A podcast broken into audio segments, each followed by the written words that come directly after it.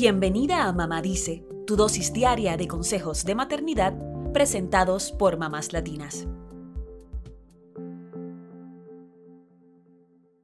La caída del cabello puede darse por distintas razones, como trastornos hormonales u hongos. Sin embargo, ¿sabías que una de las causas más comunes es la alopecia areata, que es un trastorno autoinmunitario? Esto significa que ocurre porque el sistema inmunitario del cuerpo ataca a los folículos pilosos, que es la zona de la piel donde crece el pelo. En consecuencia, este ataque causa inflamación e interrumpe el crecimiento del cabello.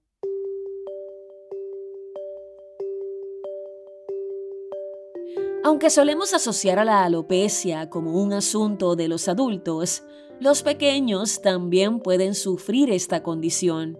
Es más, la alopecia es responsable de aproximadamente el 3% de las visitas al consultorio pediátrico en Estados Unidos, según datos provistos por WebMD. De hecho, la mayoría de los padres llegan a la consulta con el pediatra o dermatólogo aterrados tras notar uno o varios mechones redondos sin pelo en el cuero cabelludo de sus hijos. Pero que no cunda el pánico, la buena noticia es que la alopecia no es contagiosa y con el tratamiento adecuado podría controlarse. Y sí, decimos controlarse y no curarse porque desde WebMD destacan que no existe una cura para la alopecia. Sin embargo, el tratamiento correcto puede controlar la enfermedad. Es más, muchos niños recuperan su cabello dentro de un año aunque el nuevo crecimiento es impredecible y muchos podrían perder el pelo otra vez. Desafortunadamente, para cerca del 5% de los niños, la enfermedad progresa a la alopecia total. Ahora bien, ¿cómo sabemos si se trata de alopecia?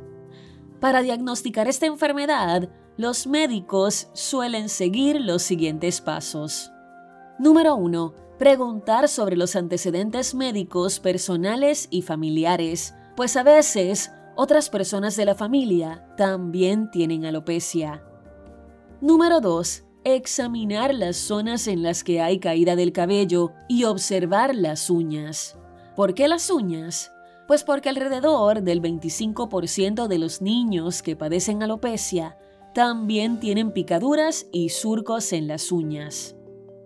Número 3. Observar atentamente con lupa el cabello y los folículos pilosos. Esto permitirá ver alteraciones en el pelo y el cuero cabelludo, lo cual permite a los especialistas hacer un diagnóstico adecuado. Una vez que hay un diagnóstico, ¿cómo se puede tratar la alopecia? Desde la Fundación de Moores, dedicada a la salud infantil, hacen hincapié en que la alopecia areata no suele necesitar tratamiento. Pero los medicamentos, como los esteroides tópicos que se colocan en el cuero cabelludo, pueden favorecer el crecimiento del pelo. A veces, en el caso de los niños mayores y los adolescentes, los médicos recomiendan medicamentos orales o la aplicación de inyecciones de esteroides. Sin embargo, es probable que estos tratamientos no curen al 100% la alopecia y es posible que el cabello se vuelva a caer. Considerando todo lo anterior y sabiendo que los padres y madres somos el mayor sostén para nuestros hijos, hay varias formas de asistirlos y acompañarlos a transitar esta enfermedad. Primero, es importante que le coloques las cremas y lociones para la piel que le hayan recetado, siguiendo las instrucciones del médico. Además, no olvides nunca que antes de que el niño salga al aire libre, debemos colocarle protector solar en las zonas del cuero cabelludo que estén expuestas. Si tu hijo es adolescente, recuérdaselo una y otra vez.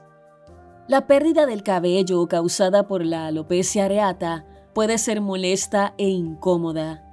Pero por suerte, existen muchas opciones cosméticas para ayudar a los niños a afrontarla.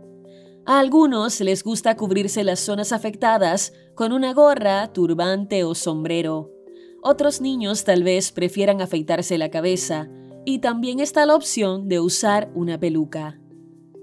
Algunos niños llegan a perder las pestañas por causa de la alopecia, por lo que quizá quieran usar pestañas postizas. Son cosas que deberás hablar con tu hijo y escoger las alternativas que más le agraden. Además de hablarlo en familia, la terapia y los grupos de apoyo también pueden ayudar a tu hijo a enfrentar los sentimientos ante la pérdida del cabello.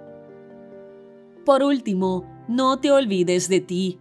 La situación puede desbordarte y angustiarte, así que pide ayuda y busca contención en un profesional de la salud y en tu círculo de confianza.